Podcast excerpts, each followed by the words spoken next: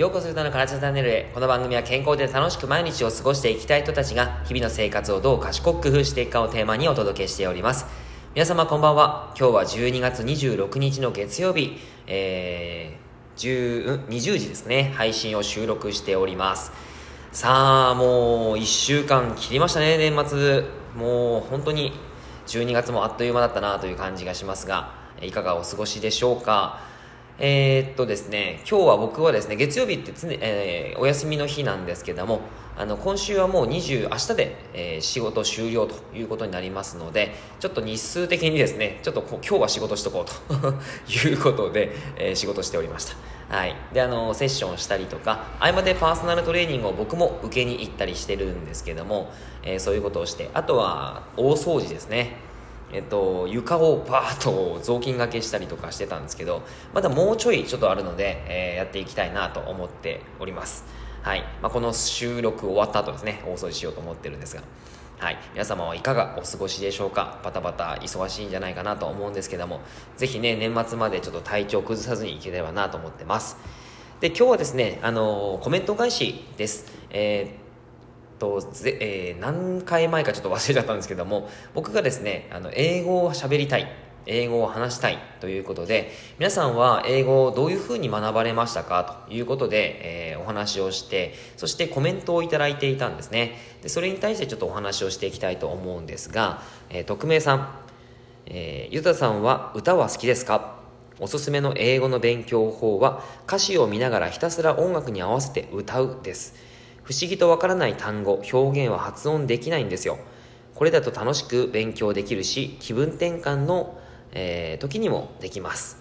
騙されたと思ってぜひ試してみてくださいということです。はい、ありがとうございます。えー、っと、そうな、そう、なるほどですね。あの、歌、歌を歌うっていうのはちょっと今までやってなかったですね。歌を歌う、その歌詞を、あ、えー、そのなんだ、英語の、えー、あの、歌詞を見ながら、歌を歌うって確かにこう文字を見ながらその言葉を何とか聞きながら表あの発音したりしますもんね。うん。なるほど。いいですね。結構僕音楽好きなんですよ。実際ですね今あの僕がやっているラディカルフィットネスって言って、えー、グループレッスンがあるんですね。そこで、えー、使われている楽曲があるんですよ。でその すごい音のバイクが通りましたね。失礼しました。はい。あのでそのですねラディカルフィットネスの音源というのは、えー、すっごいいいんですよ、えー、やっぱりですね例えば僕の場合格闘技エクササイズであったりとかバーベルを使った筋トレとかあとはステップ台を使った運動とかもあるんですね。それを、えー、その音楽に合わせてやっていくんですけどもそのラディカルフィットネスの曲っていうのは、えー、最新の全世界の最新のオリコンチャート50の中から選んでいる曲なんですよね。でやっぱりですねその50番から選ばれている50番以内に選ばれている曲をえ使ってそれをですね、え、音楽に使ってるのでやっぱりですねすごいいい曲ばっかりなんですよ。でそれのですね歌詞は、まあ、英語なんとなく読めるんだけども意味が分かってないこともあったりするのでまあ、その時にですねやっぱりこれもちゃんと意味が分かっていたりとかあとはその音楽の曲調とかもですねそういったことがちゃんと原曲を知っておくことによってその情景が浮かびながらレッスンできるなっていうふうに今こう見ながら思ったんですね。それすっごいあのレッスンにおいてめっちゃ重要なんですよね。インストラクターもやってるんですけどもやっぱインストラクターとしてそのレッスンを提供する上で、えー、その場の何、えー、て言うかなまあ、ライブ感ですよね。現場のライブ感。これを大切にすることを僕は大切にしてるんですね。で、えっと、例えば音楽の中で、うん、なんか、うん、歌詞、あの、そのアーティストが、こう、歌っているところで、まあ、歌詞のところはちょっとよくわからないところもあるんだけども、えー、エンジョイとか、うん、まあそうですね、あのなんか一緒に歌えそうなえ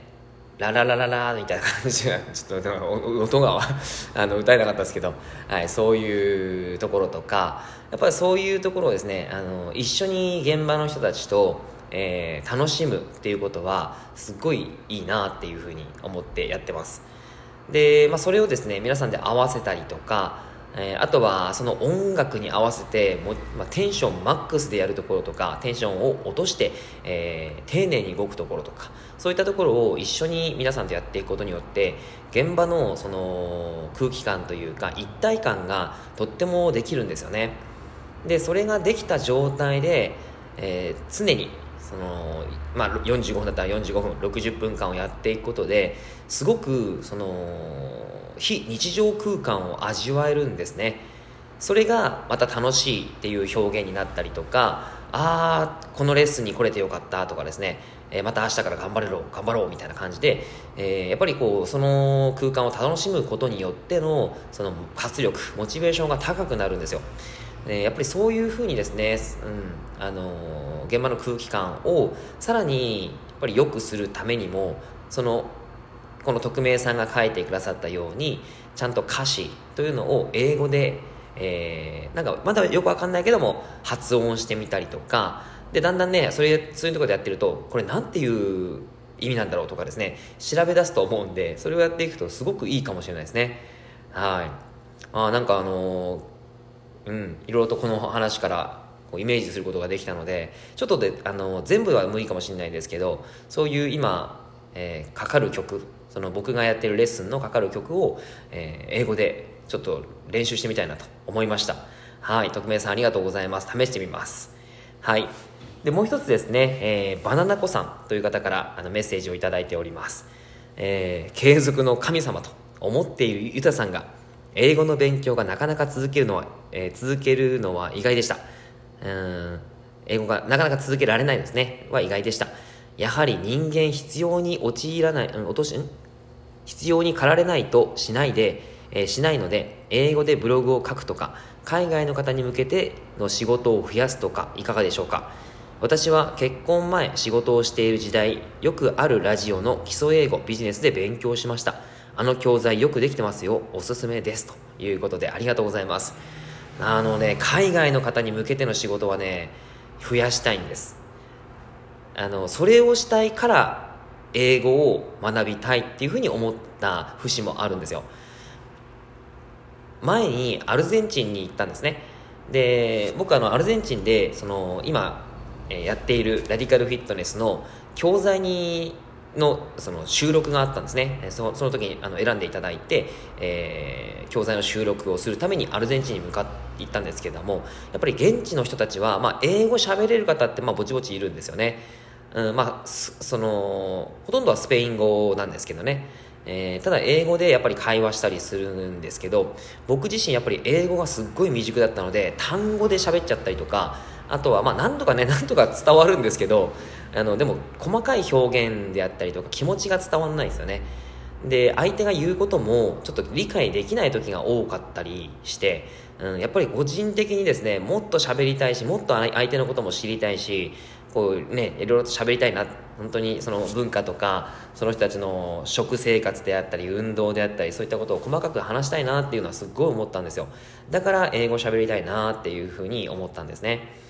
うん。だからね本当この海外に向けての仕事を増やすっていうのはすんごいやりたいです。はい。ただその糸口が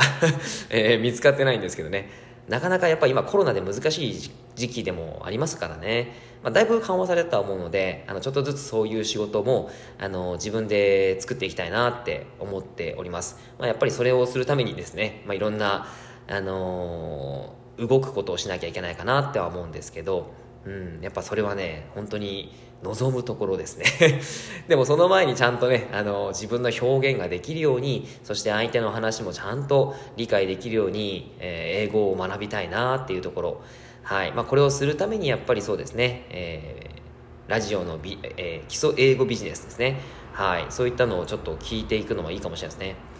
あの僕ですねこのラジオやっている身でもあるんですがラジオを聴くのもすごい好きなんですよえっとまあそのこのラジオであったりとか、まあえー、有名なラジオアプリであったりとか、まあ、そういったのもですねちょこちょこ聞いたりはするんですよね。その中で英語関係はあんまり聞いてなかったんでちょっとね探してみます。はい。なかなかちょっとですねあのいろんなそのなんだろうこう、まあ、ビジネス的なもんであったりとかあとはえーそうですねあのマインド的なものであったりとかあと情報系ですね。そういったものばっかり聞いてたので、えー、ビジネス英語ちょっと聞いてみたいなと思います。はい。バナナ子さんありがとうございます。継続の神様なんてね言ってもらえてなんかすごいあの ありがたいしあの恐れ多いですね。はい。本当にありがたいなと思います。うん。でも実際僕あれですよ。やっぱりそのまあ、継続は確かにうんとやりたいなっって思ってることに関しては頑張るたちですかねどちらかというと。はい。まあでもやっぱり本当になんかその継続って本当あれじゃないですか。多分皆さんやっていることだと思うんですよ。それが自分の興味があって本当にやりたいことだったらいいのかなって思うんですけどなんかですねあの鴨頭義人さんっていうじゃないですか。あの方がですねちょっと言ってたラジオ、えー、ラジオを聞いたんですね、えー、でそれがですね面白いなと思ったのがあのやっぱりですね継続をするためにはやっぱり動機っていうのが本当に大切かなと思ってて。で結果的にですねその例えば昔だったら僕だったらあのゲームをするときにああのゲームをやらないといけないみたいなお気持ちにならないわけですよ。あゲーム帰ったらゲームゲームみたいなもう一心不乱にゲームのことを考えてダッシュで帰るわけですね。そしてそれを何時間もやるわけじゃないですか。そういう気持ちってやっぱ継続じゃないですか。あのだからその時にどうあのまあ、それを本当楽しいと、まあ、いわゆる動機づけですよね。そこに対してのやっぱり、うん、あの考え方というかその目的目標を作っていかなきゃいけないのかなっていうところです。はい。まあ、ちょっと時間がね本当になくなってしまったのでちょっともうちょっと話したかったんですけども。はい、まあ、一応そんな形でいろいろと考えております。はい。またですね、えー、ラジオ発しますので、ぜひ聴いていただけたらと思います。では、今日も聴いてくださってありがとうございました。良い